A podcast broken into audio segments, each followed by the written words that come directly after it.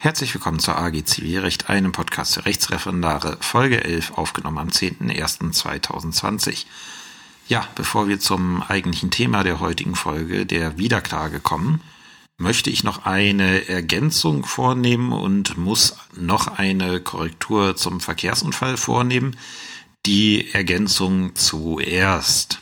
Und zwar betrifft diese Ergänzung die Folge 4, das Beweismittelrecht der ZBO. Es ist nämlich so gewesen, dass als ich gestern so die aktuellen BGH-Entscheidungen wieder durchgesehen habe, ich über eine BGH-Entscheidung zur Parteivernehmung von Amts wegen gestolpert bin, ähm, wo der BGH ein bisschen was zu der ganzen Konstellation Parteivernehmung, Parteivernehmung von Amts wegen, das Verhältnis von der Parteivernehmung zu anderen Beweismitteln und halt auch sagt, wann ist ein sogenannter Anbeweis gegeben. Ich fand die Entscheidung sehr lesenswert, was, äh, was das Recht der Parteivernehmung angeht und habe sie deswegen ergänzend in der Folge 4 verlinkt. Also wer, ja, äh, wer Stand heute den Podcast komplett von Anfang an durchhört, hat gleich den, ja, hat gleich den Link schon gehabt. Der kann das hier getrost ignorieren. Alle, die Folge 4 schon gehört haben, denen kann ich nochmal nahelegen, einmal da nochmal in die Shownotes zu schauen und die BGH-Entscheidung sich nochmal durchzulesen. Wie gesagt, äh, Parteivernehmung von Amts wegen kommt gelegentlich mal vor, dass man das, äh, dass man das in der Klausur wissen muss. Und in der Praxis ist es sowieso ja auch nicht so ganz unrelevant. Also zumindest, dass man weiß, wie man damit umgeht. Und das nächste, was ich dann machen muss, ist noch eine Korrektur zu Folge 9 zum Verkehrsunfall vorzunehmen. Es ist schon die zweite. Ähm, ich hatte in der Folge 9 gesagt bei dem Podcast, dass das unabwendbare Ereignis, also der Idealfahrer, auch im Rahmen des Paragraphen 7 bei der höheren Gewalt zu prüfen ist. Da habe ich versehentlich die Rechtslage dargestellt, wie sie schon seit 2002 nicht mehr besteht, denn das unabwendbare Ereignis beim Paragraphen 7 StVG ist Ende 2002 aus dem Gesetz gestrichen worden und die, das unabwendbare Ereignis, also den, äh, den Idealfahrer, den gibt's jetzt nur noch im Rahmen des Paragraphen 17, also bei der Beteiligung von mehreren Kraftfahrzeugen. Also in der Konstellation Kraftfahrzeug und Nicht-Kraftfahrzeug äh, ist es auch egal für die Gefährdungshaftung, ob das einem Idealfahrer passiert wäre. Wie gesagt, das nochmal als Nachtrag mit der Bitte, das auch entsprechend zu beachten. Und damit sind wir dann auch schon beim Thema der heutigen Folge, nämlich der Wiederklage. Und die erste Frage, die man sich da stellt, was ist eine Wiederklage? Das erste Mal, dass mich dieser Begriff, nicht genau dieser Begriff, aber die Konstellation äh, erwischt hat, das war, ähm, ich weiß nicht, ob jemand mal den Film Larry Flint, die nackte Wahrheit gesehen hat. Ähm, da ging es darum, dass der, dass äh, Larry Flint, also der Hauptcharakter des Films, äh, von einem Priester in Anspruch genommen wurde wegen einer Verleugnung in einer Werbung ähm, und äh, dass er daraufhin zu seinem Anwalt gesagt hat, er wissen wollte, was wollen wir jetzt machen? Ja, er sagte, wir machen eine Gegenklage, weil diese, diesen Werbeauszug hatte dieser Priester wohl ohne seine Zustimmung dann in Spendenbriefen äh, veröffentlicht und damit aus seiner Sicht eine Urheberrechtsverletzung begangen. Äh, gut interessanterweise dieser Film tatsächlich auf einer Originalentscheidung des Supreme Court, was die Kunst- äh, und Meinungsfreiheit anbelangt, äh, das nur am Rande. Aber die Konstellation, die da jetzt wohl nach amerikanischem Recht beschrieben ist, trifft unsere Konstellation bei der deutschen Wiederklage auch relativ deutlich. Was ist eine Wiederklage? Bei der Wiederklage verlässt der Beklagte seine Rolle als derjenige, der sich verteidigt und geht selber gegen den Kläger zum Angriff über. Das heißt, er, er erhebt selber eine Klage gegen den Kläger. Ähm, was ist dafür Voraussetzung, wie man sich vorstellen kann, wenn er eine Klage gegen den Kläger erhebt, muss ein Prozessrechtsverhältnis zwischen den Parteien bestehen. Das sagt uns auch äh, sehr einfach, wann, äh, in welchem Zeitraum eine Wiederklage überhaupt erhoben werden kann nämlich frühestens ab Rechtshängigkeit, weil unser, ja, unser Rechtsverhältnis zwischen den Parteien, unser Prozessrechtsverhältnis, das entsteht erst mit der Zustellung der Klage, also mit Rechtshängigkeit. Und äh, dementsprechend endet es, ähm, also es endet halt mit dem Urteil, aber wann kann ich dann noch eine Wiederklage erheben? Bis zum, Schluss, äh, bis zum Schluss der letzten mündlichen Verhandlung, weil danach kann ich keine Sachanträge mehr stellen. Das haben wir schon gehabt. Also eine Wiederklage kann der Beklagte jederzeit im Prozess anbringen zwischen der Rechtshängigkeit und zwischen der letzten mündlichen Verhandlung in erster Instanz. In der Berufungsinstanz geht es teilweise auch, aber da gibt es eine Vorschrift, die das Ganze etwas restriktiv fasst. Also da kann man nicht so einfach Wiederklage erheben, wie man es in erster Instanz kann. Wie gesagt, die Wiederklage ist ein eigener Angriff. Es ist kein Angriffs- oder Verteidigungsmittel im Sinne von 296 ZPO und kann damit auch nie präkludiert sein. Das ist einer der Möglichkeiten, wie Anwälte, wenn sie schlau sind, ähm, eine mögliche Verspätungsfolge nach 296 ZPO vermeiden können. Das ist die sogenannte Flucht in die Wiederklage werden wir erörtern, wenn wir die Präklusionsvorschriften bei 296 besprechen. Da erzähle ich genauer, wie das funktioniert und warum das so ein, äh, ja, eine Möglichkeit ist. Was aber dazu führt, dass die Wiederklage einen in der Praxis ganz schön nerven kann, weil ähm, der Rechtsstreit an sich kann entscheidungsreif sein und man kann mit der Sache durch sein und dann kommt der Beklagte noch mit einer Wiederklage um die Ecke, was ja ähm, was dann ein bisschen nervig sein kann. Und die Wiederklage kann dann dazu führen, dass der Prozess tatsächlich länger geht, als dass er gehen müsste. Und man kann halt nichts dagegen machen, weil die Verspätungsvorschriften nach 296 ZBO sich nur auf Angriffs- und Verteidigungsmittel beziehen. Warum wird die Wiederklage in der AG besprochen? Also die Wiederklage ist erstens praktisch relevant. Äh, man kann nicht Zivilrichter sein, ohne mal eine Wiederklage bekommen zu haben.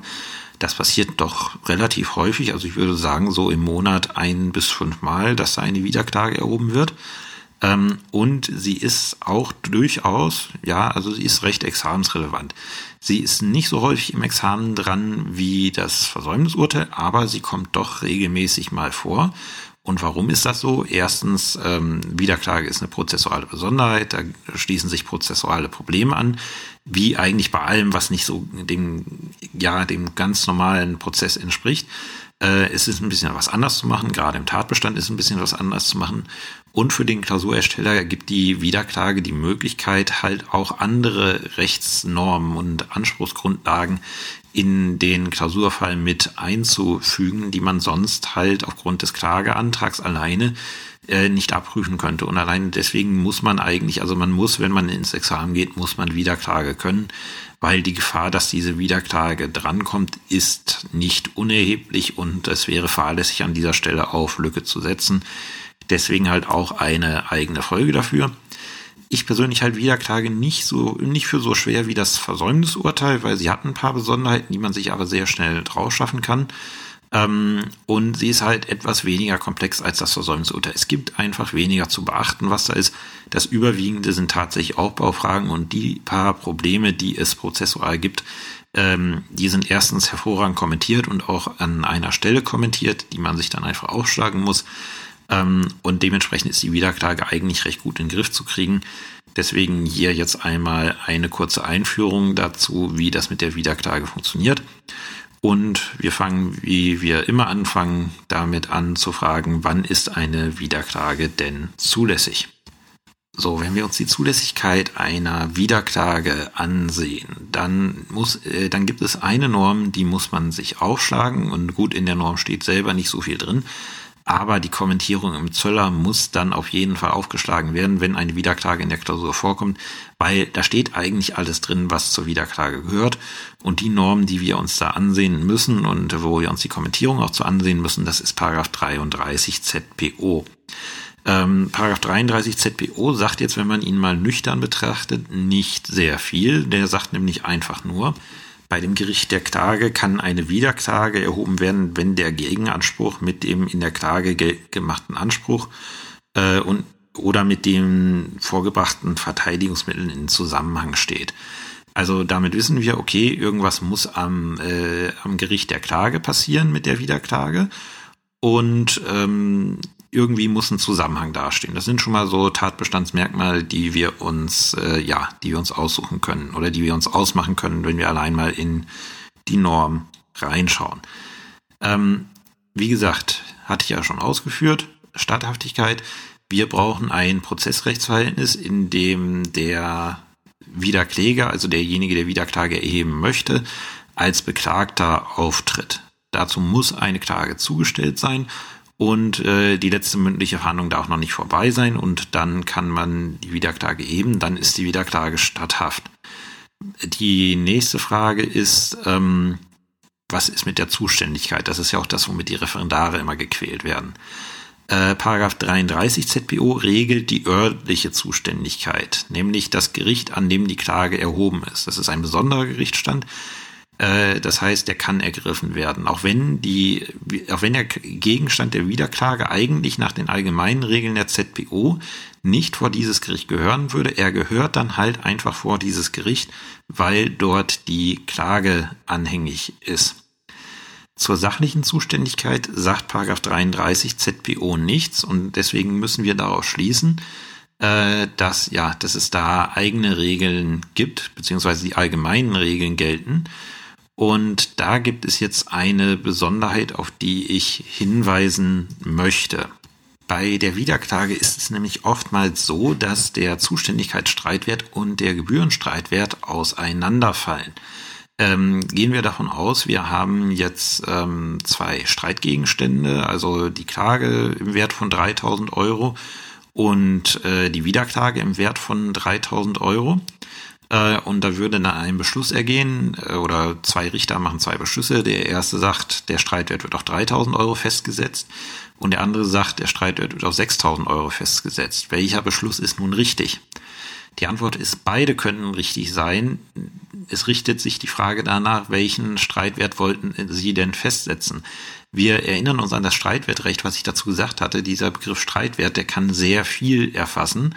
Und äh, wie gesagt, hier müssen wir unterscheiden zwischen dem Zuständigkeitsstreitwert, also den Streitwert, den wir annehmen, um die sachliche Zuständigkeit der Gerichte zu bestimmen, und dann den Gebührenstreitwert, den wir heranziehen, um festzustellen, ähm, wie viel Gebühren fallen denn jetzt an? Was nehmen wir als Gerichtsgebühren dafür, dass diese Klage beziehungsweise diese Wiederklage erhoben wird? Ähm, schauen wir uns zunächst den Zuständigkeitsstreitwert an. Der ist geregelt in Paragraph 5 ZPO. Und da steht drin, dass Klage und Wiederklage für die Zuständigkeit der Gerichte nicht zusammengerechnet werden. Da gilt nur der Wert der höheren Klage. Also wenn ich jetzt eine, Wieder eine Klage von 3000 und eine Wiederklage von 4000 Euro hätte, wäre der Zuständigkeitsstreitwert 4000 Euro. Bei 3000 Euro ist es eins von beiden, nämlich 3000 Euro. Wohingegen Paragraph 45 GKG sagt, ähm, dass für die Gerichtsgebühren wiederum Klage und Wiederklage zusammengerechnet werden, grundsätzlich. Ähm, allerdings nicht, wenn, ähm, wenn sogenannte wirtschaftliche Identität besteht. Dann gilt nur der höhere Anspruch. Aber der Grundsatz des äh, Gebührenrechts ist, Klage und Wiederklage, die Streitwerte werden zusammenaddiert. Das heißt, wir haben bei Klage und Wiederklage 3000 Euro, haben wir einen Zuständigkeitsstreitwert von 3000 Euro. Das heißt, das Amtsgericht ist zuständig, aber wir haben einen Gebührenstreitwert von 6000 Euro. Die, Gebühr, äh, die äh, Gebühren rechnen wir dann halt nach einem Streitwert von ja 6000 Euro ab. Äh, da man geneigt ist in der Praxis oftmals immer nur an den Gebührenstreitwert zu denken, geht Paragraph 5 ZBO auch in der Praxis gerne unter ähm, weswegen man dazu neigen könnte, eine Klage und eine Wiederklage mit äh, je 3000 Euro, könnte man ja sagen, oh, Streitwert sind 6000 Euro, das verweisen wir mal ans, Lands ans Landgericht. Das wäre falsch, weil Paragraph 5 ZPO sagt, für die Zuständigkeit spielt das keine Rolle. Da sind so das ist jetzt eher für die Praxis was, also für eure Ausbildung am Arbeitsplatz wichtig, in Aktor so weniger wichtig. Aber auch da kann diese Falle mal gestellt werden. Wie gesagt, wir haben eine Klage und eine Wiederklage mit je 3000 Euro, stellen fest, okay, Zuständigkeitsstreitwert 3000 Euro. Ähm, wir haben jetzt eine Klage, die beim Amtsgericht erhoben wurde mit 2000 Euro und jetzt kommt der Beklagte und hebt eine Wiederklage mit 6000 Euro.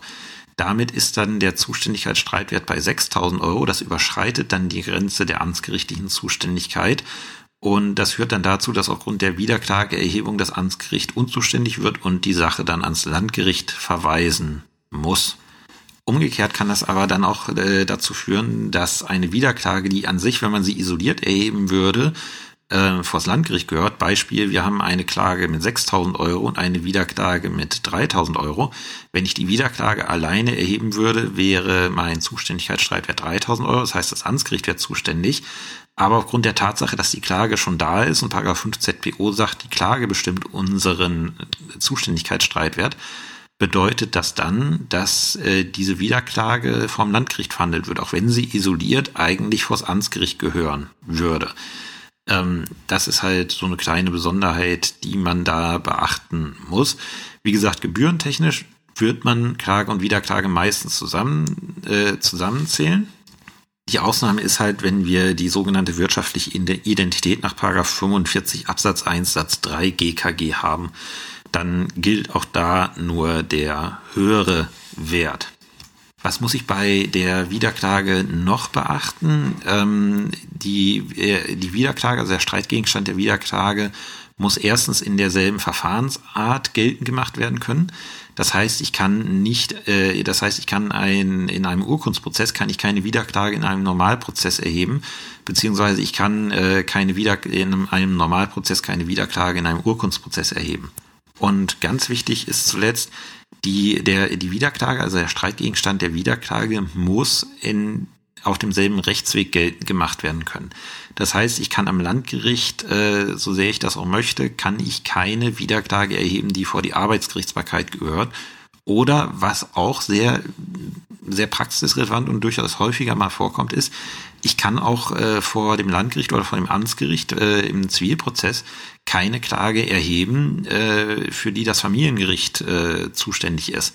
Das, ähm, das ist so eine Besonderheit. Also äh, in der VMFG-Reform ist in den sogenannten Scheidungsfolgesachen, also Rechtsstreitigkeiten, die zwischen ehemaligen Ehegatten geführt werden, ähm, ist eine Zuständigkeit des Familiengerichts geschaffen worden. Also normale Familie, normale Zivilsachen. Das beste Beispiel, was ich als Anwalt mal erlebt hatte, da haben die Ehe, geschiedenen Ehegatten über den Schadensfreiheitsrabatt einer, äh, einer Haftpflichtversicherung gestritten, wer den jetzt bekommen sollte. Das war normales Versicherungsvertragsrecht, aber dadurch, dass hier ehemalige Ehegatten gestritten haben, gehörte es nicht vor die Zivilgerichte, sondern vor die Familiengerichte. Und so einen Anspruch kann ich halt auch nicht im Rahmen der Wiederklage geltend machen, weil ich dann, ja, es ist streng genommen kein anderer Rechtsweg, weil wir sind immer noch in der ordentlichen Gerichtsbarkeit, aber es gehört vor die freiwillige Gerichtsbarkeit. Ähm, und die ist gesondert und deswegen kann ich das auch nicht geltend machen. Und zu guter Letzt, und das sagt Paragraph 33 äh, ZPO deutlich, äh, brauche ich die sogenannte Konnexität, also einen gewissen Zusammenhang der Wiederklage mit dem Streitgegenstand oder den Angriffs- und Verteidigungsmitteln, äh, die dort vorgebracht worden sind. Es gibt einen uralten Streit zwischen BGH und Literatur, ob Paragraph 33 ZPO jetzt eine besondere Zulässigkeitsvoraussetzung ist. Ähm, ich glaube, so sieht es der BGH, aber da bin ich mir jetzt auch nicht hundertprozentig sicher, wer das jetzt wie sieht. Oder die andere Ansicht ist, dass es halt Teil der, ähm, Teil der örtlichen Zuständigkeit ist. Weil egal wie man es sieht, wenn Konnexität nicht vorliegt, führt es zur Unzulässigkeit der Wiederklage. Ähm, und führt dazu, dass ich die, äh, dass ich den Prozess trennen muss nach 145 Absatz 2 ZBO. Ähm, wie gesagt, es wird dann nicht dazu führen, dass die Wiederklage jetzt unzulässig abgewiesen wird, aber sie wird halt nicht in diesem Prozess verhandelt, und die Norm, über die man das aus, äh, auflöst, ist Paragraph 145 Absatz 2 ZPO. Ähm, die Konnexität, wie gesagt, der Zusammenhang zwischen Angriffs- und Verteidigungsmittel oder Streitgegenstand wird in der Praxis sehr weit gehandhabt. Also da ist, äh, da ist die Rechtsprechung äußerst großzügig. Mir fällt ehrlich gesagt kein Fall ein, wo diese Konnexität nicht mehr gegeben sein sollte. Ich habe jetzt tatsächlich in Magdeburg, in meiner Zeit in Magdeburg, letztes Jahr hatte ich mal eine Akte in der Hand, wo, äh, wo meine Vorgängerin eine Prozesstrennung vorgenommen hat, auch, auch zu Recht vorgenommen hat. Aber das lag nicht an der fehlenden Konnexität, die war durchaus tatsächlich gegeben. Das Problem war, dass es eine sogenannte isolierte Drittwiederklage war. Das ist was anderes. Ähm, da kommen wir gleich zu. Also wie gesagt, es muss irgendeinen Zusammenhang geben und wie gesagt, es reicht da auch schon irgendein Zusammenhang einfach, dass man sagen kann, okay, dieser, äh, es macht irgendwie doch noch Sinn, diesen Wiederklagegegenstand im gleichen Prozess zu verhandeln. Wenn mal tatsächlich die Konnexität fehlen sollte, was ich mir in der Klausur sowieso überhaupt nicht vorstellen kann, dass das mal geprüft werden sollte. Aber wenn es tatsächlich doch mal der Fall sein sollte, dass die Konnexität abgelehnt werden oder näher erörtert werden sollte, dann springt einem das aus dem Sachverhalt entgegen. Ansonsten, wie gesagt, Konnexität weit ansehen und wenn man mal denkt, dass es problematisch ist, halt im Zöller die Kommentierung zu Paragraph 33 ZPO lesen. Die Wiederklage bringt eine, ja, bringt eine prozessuale Sonderkonstellation mit. Ich hatte sie gerade schon genannt, die immer gerne mal im Examen geprüft wird. Die war eigentlich, als ich Examen gemacht habe oder als ich Referendar war, war die noch irgendwie so ein Dauerbrenner. Da hatte sich wohl die Rechtsprechung noch nicht so sehr verfestigt, wie es heute der Fall ist. Heute muss ich sagen, also heute erwarte ich das eigentlich von jedem Referendar, dass er sich mit der, äh, mit diesen besonderen Wiederklagekonstellationen auskennt. Ähm, das ist die sogenannte Drittwiederklage. Was ist jetzt eine Drittwiederklage? Eine, bei einer Drittwiederklage richtet sich die Wiederklage nicht nur gegen den Kläger, sondern auch gegen Parteien, die bisher am Rechtsstreit nicht beteiligt gewesen sind. Und der BGH äh, wendet da auf 263 ZPO an, und zwar die Grundsätze der Parteierweiterung. Und wir müssen hier zwei Konstellationen unterscheiden, zwei Begrifflichkeiten unterscheiden. Das erste ist die sogenannte isolierte Drittwiederklage. Das ist da, wo ich gerade gesagt hatte, da hatte die meine Kollegin eine Prozesstrennung vorgenommen. Bei einer isolierten Drittwiederklage wird die Wiederklage nicht gegen den Kläger erhoben, sondern ausschließlich gegen eine Partei, die bisher am Rechtsstreit nicht beteiligt ist.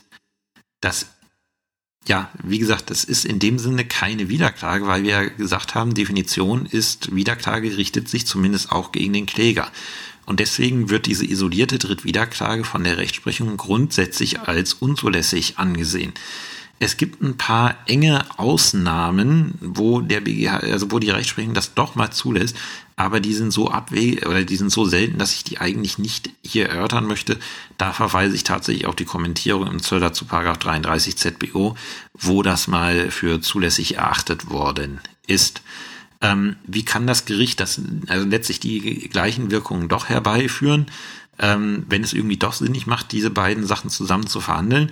Das ist ganz einfach, dann kann man die Prozesse nach 147 ZPO verbinden und dann hat man quasi die gleiche Konstellation, wie sie jetzt der Beklagte durch die isolierte Drittwiederklage ja schaffen möchte. Und das andere, die andere Konstellation ist, und die ist jetzt wiederum grundsätzlich zulässig, das ist die sogenannte parteierweiternde Drittwiederklage. Also da richtet sich die Wiederklage gegen den Kläger, also haben wir eine echte Wiederklage, aber sie richtet sich eben auch gegen Parteien, die bisher nicht am Rechtsstreit beteiligt gewesen sind. Ähm, und die hat ein paar Zulässigkeitsvoraussetzungen, nämlich zuerst muss die ursprüngliche Wiederklage nach 33 ZBO zulässig sein. Also muss örtlich, äh, das Gericht muss örtlich zuständig sein, muss sachlich zuständig sein und wir brauchen Konnexität. Ähm, dann als nächstes müssen die Wiederbeklagten, also der Kläger und die Parteien, die dazukommen, jetzt Streitgenossen im Sinne von 59 fortfolgende ZPO sein. Ähm, und gelegentlich wird dann auch nochmal ge gefordert, dass der Dritte zustimmen muss. Oder, oder also er, der Dritte soll dann entweder zustimmen, dass er da verklagt wird, oder es muss Sachdienlichkeit vorliegen. Das ist aber, wie gesagt, weniger problematisch, weil im Regelfall wird man bei einer Drittwiederklage immer die Sachdienlichkeit bejahen müssen. Das beste Beispiel für eine Drittwiederklage, wenn wir uns mal an Folge 9 erinnern, da ist der Begriff schon mal gefallen. Für die parteierweiternde Drittwiederklage ist da ja Verkehrsunfall. Also da verklagt der Kläger den Fahrer, Halter und den Versicherer des anderen Fahrzeuges und der Halter des anderen Fahrzeuges meint, nee, Moment, äh, an dem Unfall bist doch du schuld. Ähm, ich erhebe jetzt Wiederklage und verklage erstmal den Halter des anderen Fahrzeuges, also den Halter des klägerischen Fahrzeugs, was im Regelfall auch der Kläger ist. Und dazu dann noch, weil bisher nicht beteiligt, den Fahrer des klägerischen Fahrzeugs und die Haftpflichtversicherung des anderen Fahrzeugs. Das hat auch die tolle ja, äh, die tolle Nebenwirkung, dass man damit den Fahrer des klägerischen Fahrzeuges als, äh, als Zeugen ausschaltet. Bedeutet, äh, der kann nicht mehr als Zeuge ausschalten, äh, aussagen, sondern kann nur noch vom Gericht angehört werden. Dann gibt es noch die sogenannte Hilfswiederklage. Auch die ist zulässig. Hilfswiederklage bedeutet, äh, der Beklagte stellt die Erhebung der Klage unter eine innerprozessuale Bedingung. Ähm, zum Beispiel, also das Be äh, äh, Paradebeispiel, was dann immer gebracht wird, Der äh, Beklagte erklärt äh, primär die Aufrechnung mit einem Anspruch und sagt also für den Fall, dass ich aus irgendwelchen Gründen nicht aufrechnen kann, zum Beispiel weil ein Aufrechnungsverbot besteht, erhebe ich hilfsweise die Wiederklage. Das ist unproblematisch zulässig, aber die innerprozessuale Bedingung muss eindeutig formuliert sein. Also da darf ich nicht äh, als Gericht herumstochern müssen, ähm, um herauszufinden, ist jetzt diese Bedingung erfüllt oder ist diese Bedingung nicht erfüllt. Noch eine kleine Besonderheit für die Wiederklage, was für die äh, Praxis wichtig ist und auch eine, ja, eine Zweckmäßigkeitserwägung in Anwaltsklausuren darstellen kann. Ähm, wir haben ja gelernt, als wir Kostenrecht gemacht haben, wenn ich eine Klage erhebe, dann wird das Gericht diese Klage erst zustellen, wenn ich meinen Gerichtskostenvorschuss bezahlt habe, weil das Gericht nicht umsonst arbeitet. Das gilt bei der Wiederklage nicht. Das ergibt sich aus 12 Absatz 2 Nummer 1 GKG. Bedeutet, wenn ich eine Wiederklage erhebe, dann wird diese Wiederklage in jedem Fall zugestellt, auch wenn ich noch keine Gerichtskosten gezahlt habe. Ähm, warum ist das so? Da steckt der Sinn hinter, ja, der Prozess ist ohnehin schon anhängig und der Prozess läuft ohnehin schon. Da müssen wir jetzt nicht noch mit der Zustellung der Wiederklage abwarten, bis dann das Geld dafür da ist. Das bedeutet nicht, dass äh, die Wiederklage gerichtskostenfrei ist. Ähm, die Gerichtskosten fordern wir an und die fordern wir auch tatsächlich äh, tatsächlich als Vorschuss an. Also in dem Moment, wo eine Klage, äh, eine Wiederklage erhoben wird, äh, kriegt derjenige, der die Wiederklage erhebt, auch eine Vorschusskostenrechnung für die Wiederklage. Das Einzige, was Paragraph 12 Absatz 2 Nummer 1 ZPO sagt, ist, äh, ist dann, dass die Zustellung nicht von der Zahlung dieses Vorschusses abhängig gemacht werden kann. Das heißt, äh, die Wiederklage werden wir, sobald sie eingeht, zustellen, ohne auf diesen Vorschuss zu warten. Ähm, wie gesagt, aber es bedeutet nicht, dass äh, die Wiederklage umsonst ist ähm, und wenn diese Vorschusskostenrechnung nicht bezahlt wird von dem Wiederkläger, dann kann, äh, dann kann die auch, ja, dann kann die auch tatsächlich äh, beigetrieben werden im Wege der Zwangsvollstreckung. Kommen wir nun zu den Besonderheiten, die die Wiederklage aufbautechnisch mit sich bringt. Und da fangen wir zunächst mal mit dem Relationsgutachten an. Wie baue ich denn ein Relationsgutachten auf, wenn ich tatsächlich mal eine Wiederklage da drin habe? Das macht an sich keine Schwierigkeiten. Da gibt es zwei Möglichkeiten. Das erste ist, ich mache zwei komplette getrennte Stationen, Klage und Wiederklage und laufe, unter, äh, durchlaufe da alle Stationen, wie sie bisher äh, erörtert worden sind. Also Prozessstation, Klägerstation, Beklagtenstation, Beweisstation und dann mache ich zusammenhängend eine Tenorierungs- und eine Entscheidungsstation. Das führt allerdings dann zu einem Problem, dass ich äh, quasi die Beweisstation ähm, ja zerreiße. Ähm, und im Regelfall, äh, vor allen Dingen, da ich Konnexität brauche, wird sich die Beweisstation wohl irgendwie zu beiden verhalten. Ähm, und deswegen das Schema, wie Anders Gehl vorschlägt und was ich auch für das Richtige halte, das sagt, ich mache eine Station zur Klage und da drin dann die Prozessstation, die Klägerstation und die Beklagtenstation.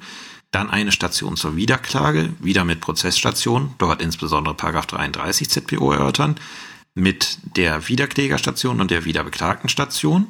Und am Ende mache ich zusammen dann für beide, also sowohl für Klage als auch Wiederklage, die Beweisstation, die Tenorierungsstation und die Entscheidungsstation.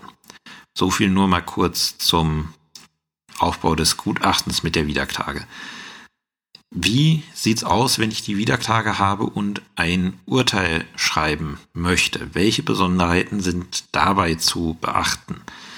Ähm, die Besonderheiten gehen im Rubrum los, weil ich habe ja im Rubrum bestimmte Parteibezeichnungen. Ich vergebe ja da Parteirollen. Wir erinnern uns des Herrn Max Meyer, Kläger, gegen die Frau Melanie Müller, Beklagte. Diese Parteirollen stimmen jetzt so nicht mehr, weil wir halt eine Wiederklage mit dabei haben. Und das mache ich dann deutlich, dass ich beim Kläger dazu schreibe, Kläger und Wiederbeklagter und beim Beklagten dazu schreibe Beklagter und wieder Kläger. Damit habe ich deutlich gemacht, ja, Kläger und Beklagter sind halt Kläger und Beklagter, aber der Beklagte geht ja selber zum Angriff über und tritt da als Wiederkläger auf. Und der äh, Kläger ist jetzt nicht nur hier der Angreifer, sondern er ist auch in der Verteidigung und tritt hier dementsprechend auch als Wiederbeklagter auf. Damit habe ich dann im Rubrum deutlich gemacht, ähm, dass halt eine Wiederklage vorliegt. Dadurch, dass ich das einmal im Rubrum deutlich mache, kann ich im ganzen restlichen Urteil immer von Kläger und Beklagte sprechen und sollte es auch. Ich sollte dann nicht immer irgendwie umschalten auf äh, Wiederkläger und Wiederbeklagter. Ähm, da besteht dann auch die Gefahr, dass ich selber durcheinander komme. Wie gesagt, einmal im Rubrum deutlich machen, wer wer ist und dann immer die Bezeichnung Kläger und Beklagten nehmen. Ähm, was ist jetzt, wenn ich eine Drittwiederklage habe, also eine parteierweiternde dritte Wiederklage? Ähm, das führt ja dazu, dass neben dem Kläger weitere äh, Parteien in, in, den Prozess gezogen werden und die führe ich dann im Rubrum auf Klägerseite aus, also äh, auf. Also ich fange an, äh, Herr Max Meyer, Kläger und Wiederbeklagter. Zweitens, die AXA-Versicherung, nehme ich sie jetzt mal, ähm, Anschrift und dann schreibe ich da als Parteibezeichnung Drittwiederbeklagte. Weil die hatte bisher mit dem Rechtsstreit nichts zu tun. Die ist weder Kläger noch Beklagte, sondern die ist neu im Prozess. Und deswegen schreibe ich da halt dazu Drittwiederbeklagte, damit ich weiß, okay, die hatte eigentlich mit dem Prozess nichts, äh, nichts zu tun und ist jetzt über die Drittwiederklage reingekommen. Das ist alles, was im Rubrum zu beachten ist, aber es ist wichtig, dass man es macht, weil das quasi so eine halt Inhaltsverzeichnis ist, ähm, was für das gesamte restliche Urteil von Bedeutung ist. Besonderheiten gibt's dann allerdings schon im Tenor. Und zwar haben wir schon bei der Sachentscheidung eine Besonderheit. Ganz wichtig ist, der Tenor, also der Sachtenor, muss sowohl den Klageanspruch als auch den Wiederklageanspruch vollständig erledigen. Ähm, das bedeutet, ich nehme jetzt mal den Fall, wir haben jetzt, äh, wir haben jetzt wieder Zahlung auf 3000 Euro im Wege der Klage und Zahlung auf 3000 Euro im Wege der Wiederklage. Wenn jetzt sowohl Klage als auch Wiederklage begründet sind, dann tenoriere ich, der Beklagte wird verurteilt an den Kläger, 3000 Euro zu zahlen. Punkt. Neuer Absatz. Und jetzt, um die Wiederklage zu bescheiden, tenoriere ich dann auf die Wiederklage hin, wird der Kläger verurteilt, 3000 Euro an den Beklagten zu zahlen. Ähm, das hat sich so eingebürgert, dass man äh, das mit den Worten auf die Wiederklage oder wiederklagend einläutet, um halt deutlich zu machen, diese Entscheidung geht jetzt, er geht jetzt aufgrund der Wiederklage. Ähm, das ist der einfache Fall, wo beides Erfolg hat. Äh, der auch einfache Fall, wobei es keinen Erfolg hat, ist auch klar. Dann schreibe ich Klage und Wiederklage werden abgewiesen. So, hat jetzt beides zum Teil Erfolg. Also ähm, ich nehme jetzt hier äh, Klage hat zu 1500 Euro Erfolg und Wiederklage hat zu 1000 Euro Erfolg. Dann tenoriere ich, der Kläger wird verurteilt, der Beklagte wird verurteilt an den Kläger 1500 Euro zu zahlen. Auch die Wiederklage wird der Kläger verurteilt an den Beklagten 1000 Euro zu zahlen. Und jetzt ganz wichtig, im Übrigen werden Klage und Wiederklage abgewiesen. Also es gibt an sich keine Besonderheit in der Sachtenorierung, ähm, außer dass man nicht vergessen darf, dass jetzt hier noch eine zusätzliche Klage weiter da ist, die ich auch vollständig bescheiden muss. Und dementsprechend darf, wenn ich die Wiederklage nur zum Teil zuspreche, darf auch die Wiederklageabweisung im Übrigen nicht untergehen. Das ist ganz wichtig, sonst wäre es ein schwieriger Tenorierungsfehler. Kommen wir zur Kostenentscheidung. Ähm, wenn man mal in den Andersgede schaut, dann wird man feststellen, dass dort die Ausführungen zur, ja, zur Wiederklage und Kostenentscheidung, die sind unendlich lang. Da wird so viel erörtert. Ähm, ich meine, es geht deutlich einfacher. Und man kann sich das auch einfacher machen, als es da steht. Wie gesagt, man soll es, sollte es mal gelesen haben, aber ich äh, verschlanke das hier ein bisschen äh, mehr, als dort der Fall ist. Wichtig ist halt, dass am Ende, wir hatten schon im Kostenrecht bei der Kostenentscheidung, eine einheitliche Kostenentscheidung bei rumkommt. Das heißt, Tenorierung bitte einmal hinhören und dann gleich wieder vergessen. Ähm, wie der äh, Beklagte hat die Kosten des Klageverfahrens und der Kläger hat die Kosten der Wiederklage zu tragen. Das funktioniert nicht. Das ist keine einheitliche Kostenentscheidung. Damit kann der Rechtspfleger nicht anfang, äh, nichts anfangen, weil der Rechtsträger nicht weiß, was, ähm, äh, was die Kosten der Klage und was die Kosten der Wiederklage sind. Das bedeutet, es muss auch eine Quote gebildet werden. Da muss am Ende eine Prozentzahl oder eine Bruchzahl, je nach persönlicher, ja, äh, nach persönlicher Vorliebe, muss am Ende in der Kostengrundentscheidung stehen. Ähm, da ist ja, ich hatte ja gesagt, beim 45 GKG besteht die Möglichkeit, dass Klage und Wiederklage nicht addiert werden und für die Gebühren nur der höhere Streitwert maßgeblich ist. Aber für meine Kostengrundentscheidung werde ich immer die Klage und die Wiederklage addieren müssen, die Streitwerte. Das mache ich entweder, weil ich aufgrund 45 GKG die für meinen Gebührenstreitwert brauche. Und selbst wenn ich es nach 45 GKG nicht mache, für meine Kostengrundentscheidung muss ich es dann als fiktiven Streitwert machen. Weil, wenn ich tatsächlich den Fall habe, dass nur die Wiederklage, also dass nur der höhere Wert zählt, Beispiel, ähm, wir haben eine Klage von 4.000 und eine Wiederklage von 3.000 und das ist wirtschaftlich identisch und es zählt für den Gebührenstreitwert nur 4.000 Euro. Ähm, gehen wir jetzt mal davon aus, ähm, die, äh, die Klage gewinnt und die Wiederklage gewinnt auch. Wenn ich mein, äh, meine Kostengrundentscheidung vom Gebührenstreitwert, der 4000 Euro ist, bilde, dann müsste ich ja jetzt dem, äh, dem Beklagten die kompletten Kosten auferlegen, weil zum Streitwert, äh, Streitwert von 4000 Euro hat der Kläger ja voll gewonnen. Das würde aber nicht berücksichtigen, dass äh, der Kläger auch zu 3000 Euro verloren hat weil er die Wiederklage verloren hat. Und um das äh, abzubilden, addiere ich nur für meine Kostenentscheidung im Kopf ähm, die, äh, die Streitwerte zusammen, kommen, das, äh, kommen dann zu 7000 Euro und stelle dann fest, okay, ja, ähm, dann verliert der Kläger ja zu 3000 und dann bilde ich halt äh, meine Kostenquote nach diesem Verhältnis. Aber schreibe dann natürlich in meinen Streitwertbeschluss, der Streitwert wird auf 4000 Euro festgesetzt. Und diese, ja, ich nenne es jetzt einfach mal fiktive Streitwertbildung, indem ich beide Streitwerte zusammenrechne, muss ich immer machen, wenn ich eine Kostengrundentscheidung bei Wiederklage äh, bilde. In der Praxis denke ich da gar nicht, schon gar nicht mehr drüber nach, weil für die Kostenentscheidung addiere ich das immer im Kopf und mache dann meine Quote. Weil nur so kann ich sicherstellen, dass auch der Erfolg oder Misserfolg der Wiederklage sich in, gebührend im Rahmen der Kostengrundentscheidung wiederfindet.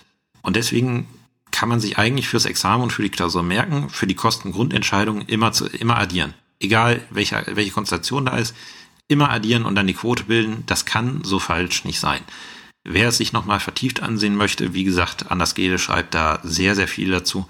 Ähm, auch wesentlich gründlicher. Klar, fürs Verständnis sicherlich erstmal besser, aber klausurtaktisch gedacht, wie gesagt, beides einfach addieren und schon ist es gegessen. Zu guter Letzt haben wir dann die äh, vorläufige Verstreckbarkeit. Da gibt's keine Besonderheiten. Da schaue ich, wer kann mit diesem Tenor was vollstrecken und fällt das jetzt unter 708 oder 709. Wenn ich halt einen äh, Tenor habe, Kläger wird verurteilt, äh, Kläger wird verurteilt, auf die Wiederklage 1500 Euro zu zahlen, dann ist das kein Fall von 708 Nummer 11, sondern ein Fall von 709 und richtet sich für den Beklagten die Vollstreckung nach 709. Und äh, wenn gleichzeitig der Beklagte verurteilt worden ist, 5000 Euro an den, äh, äh, an den Kläger zu zahlen, dann richtet sich die Vollstreckung für den Kläger auch nach 709 ZBO. Ähm, das folgt keinen anderen, Grund, äh, anderen Grundsätzen als die vorläufige Vollstreckbarkeit bisher auch und macht dementsprechend deutlich weniger Probleme als beispielsweise beim Versäumnisurteil.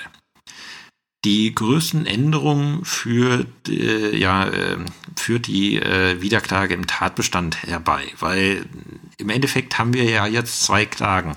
Und das hat natürlich Auswirkungen auf den Tatbestand. Ist ja ganz logisch. Das, das führt allein schon mal dazu, dass wir vier Anträge anstatt zwei haben. Und da gibt es zwei Möglichkeiten. Ich äh, stelle sie beide mal hier vor und sage dann, warum man eigentlich immer die zweite nehmen sollte, vor allen Dingen in der Klausur. Die erste Möglichkeit, und das ist die, die ich nicht präferiere, ist es, dass äh, zunächst das Unstreitige zur Klage darzustellen, dann den streitigen Klägervortrag, den Antrag des Klägers zur äh, Klage, den Antrag des Beklagten zur Klage und den streitigen Beklagtenvortrag zur Klage. Dann schreibt man eine Überleitung zur Wiederklage, stellt den unstreitigen Sachverhalt zur Wiederklage dar, dann den streitigen Beklagtenvortrag zur Wiederklage, den Antrag des Beklagten zur Wiederklage, den Antrag des Klägers zur Wiederklage und dann den streitigen Klägervortrag zur Wiederklage und abschließend die Prozessgeschichte. Bedeutet, man schreibt quasi zwei Tatbestände. Einen Tatbestand für die Klage, einen Tatbestand für die Wiederklage. Ähm, der Vorteil an der Geschichte ist, dass man sich das vielleicht noch irgendwie recht logisch herleiten und auch einfacher im Kopf haben kann. Ähm, Aber das Problem ist, äh, damit wird der Tatbestand enorm lang.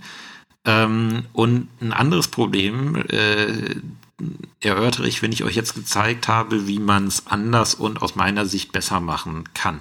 Wichtig ist, dieser Aufbau ist nicht falsch. Es darf niemals in der Klausur als falsch angestrichen werden, wenn man diesen Tatbestandsaufbau wählt. Aber dieser Tatbestandsaufbau wird einen in der Klausur zwangsläufig in Probleme bringen. Warum sehen wir jetzt?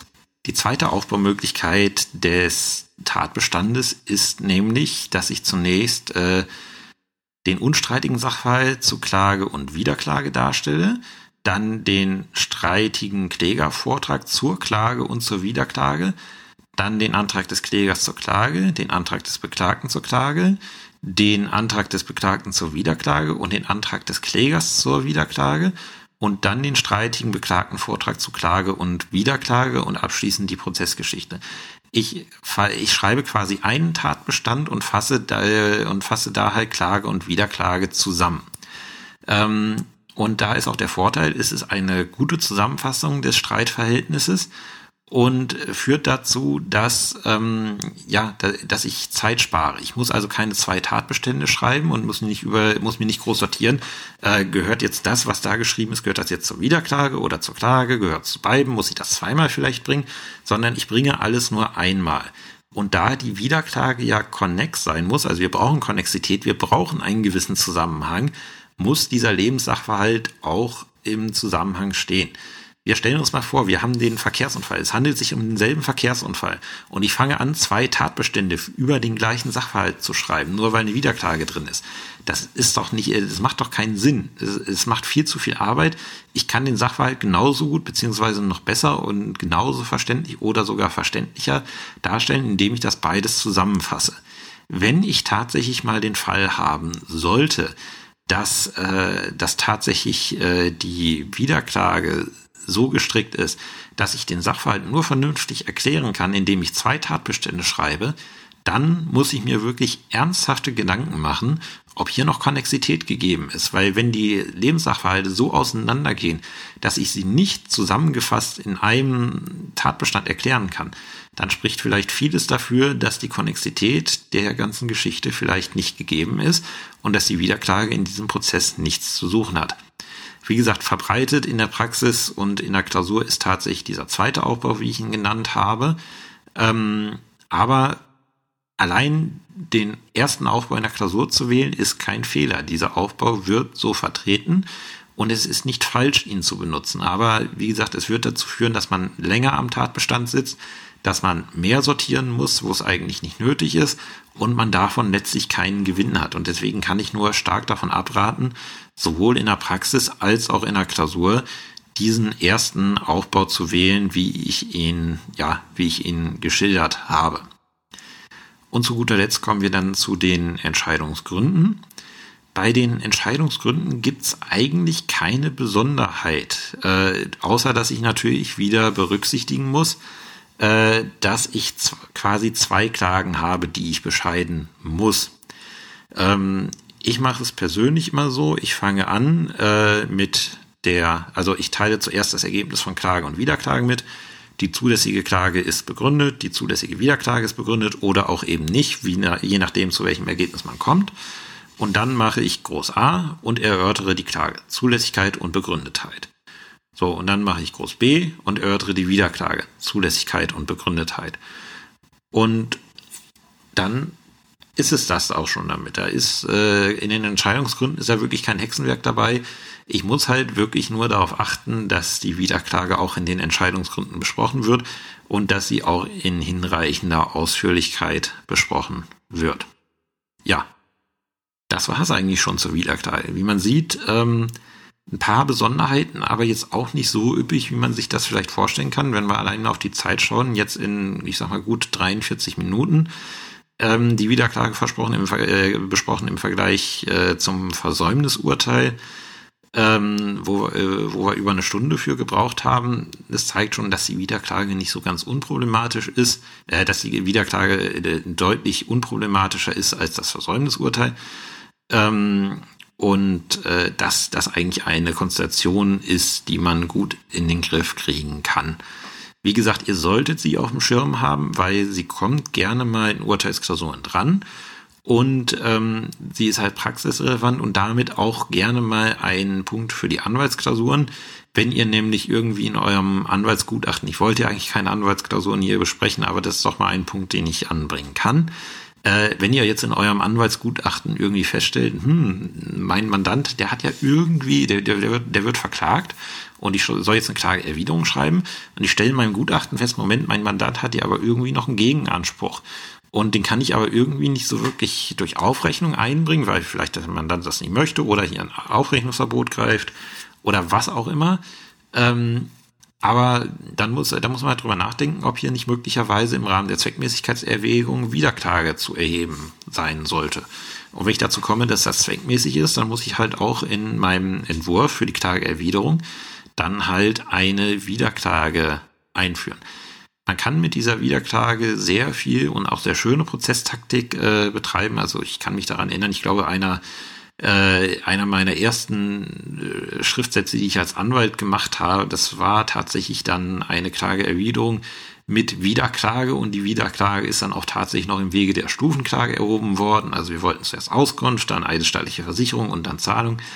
Ähm, also der Schriftsatz ist mir irgendwie im Gedächtnis geblieben. Ich, ich, äh, allein der Antrag war dann schon mal so richtig schön äh, mit der Wiederklage und der Stufenklage da drin. Also man kann da wirklich sehr viel gute und interessante prozessuale Sachen mit äh, betreiben und deswegen sollte man diese Konstellation egal ob man jetzt kurz vor dem Examen steht oder äh, was auch immer man in der, äh, also wenn man praktisch arbeiten möchte in der Zivil, äh, Zivilgerichtsbarkeit, egal von welcher Seite, sollte man Wiederklage einfach kennen. Und ich hoffe, diese Folge hat einen kurzen Einblick gegeben. Es ist, wie gesagt, kein Hexenwerk, wenn man es einmal durchschaut hat. Der überwiegende Teil, den man wissen muss, ist tatsächlich der Tatbestandsaufbau. Das ist das, wo wir in einer Examensklausur, also im Regelfall drauf schauen, ob diese, ob dieser besondere Tatbestandsaufbau tatsächlich richtig getroffen ist ähm, oder eben nicht. So, das war's diesmal mit einer etwas kürzeren Folge. Müssen ja auch nicht alle ungefähr eine Stunde lang sein. Ähm, ich wünsche euch viel Spaß beim Zuhören und wir hören uns dann nächste Woche nochmal. Da muss ich jetzt tatsächlich mal auf meinen Ablaufplan schauen, welches, äh, welches Thema dann nächste Woche besprochen wird. Also, bis nächste Woche. Tschüss.